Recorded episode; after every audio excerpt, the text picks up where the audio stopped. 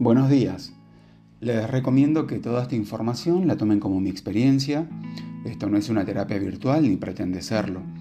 Siempre recomiendo asistir a ayuda terapéutica psicológica como yo lo hago y estos temas también fueron debatidos en este espacio.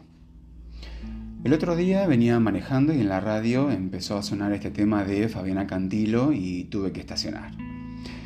Crecí escuchando este tema y me acuerdo que me ponía re mal, sufría con este tema, lloraba. Bueno, todavía lloro. Se me estrujaba el corazón de pensar perder un gran amor o alguien muy, muy valioso por mí. La letra de este tema es maravillosa, cada frase, cada palabra, cuando dice, si al final abrazarse al dolor no nos deja brillar, dime qué será, qué será de los dos cuando pase la vida. Terrible.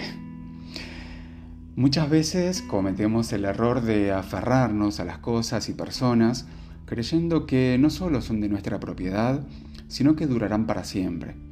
Y cuánto dolor nos trae darnos cuenta cuando perdemos lo que más queremos.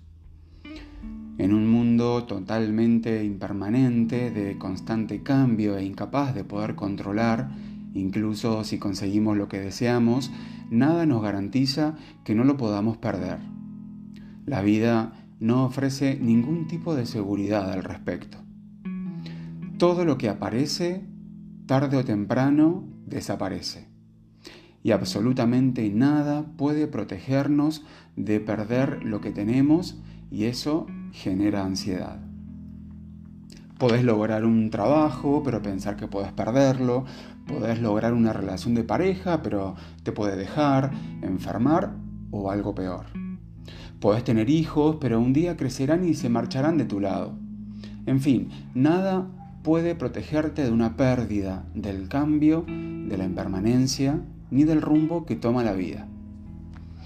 Uno de mis autores favoritos en este proceso de mucha lectura dice, nada es tuyo, la vida te lo alquila, te lo presta para que lo disfrutes mientras lo tienes. El autor es Walter Rizzo. Y yo agregaría, disfrútalos, cuídalos, valóralos, ámalos mientras los tengas, así como cuando luchabas por tenerlo y no cuando lo hayas perdido. Nada es indispensable en la vida de nadie, toda persona tiene un tiempo definido en tu vida y un papel esencial en tu historia. Así que quien se va, que le vaya muy bien. Y quien llega, bienvenido sea. Sentimientos mueren y sentimientos nacen. Amores se acaban y otros empiezan. Viaja ligero y disfruta del trayecto, es lo más importante, no el destino. Y no digo de ser desapegado, digo de ser equilibrado y no aferrarse a nada. Dedícate a ser feliz sin importar las personas que estén en tu vida, porque pasarás por esta vida tan solo una vez. Y cada vez que vivas una pérdida, sea cual sea, recordá la pregunta ¿para qué? ¿Para qué vino esa persona, situación, trabajo, amigo, pareja a mi vida y se fue? ¿Qué me vino a enseñar? ¿Qué me quiso mostrar de mí mismo que yo no estoy viendo? Y no esperes respuestas externas, búscalas en tu interior. Y una aclaración importante, no ser feliz con alguien por diversos motivos circunstanciales no significa en absoluto no amar a esa persona. Son dos cosas distintas. Frase del día. Yo antes de ti. Si ya no te busco, no es que te esté olvidando. Solo estoy recordando cómo era yo y mi vida antes de ti. Los espero en el próximo episodio que se llama Necesito un tiempo.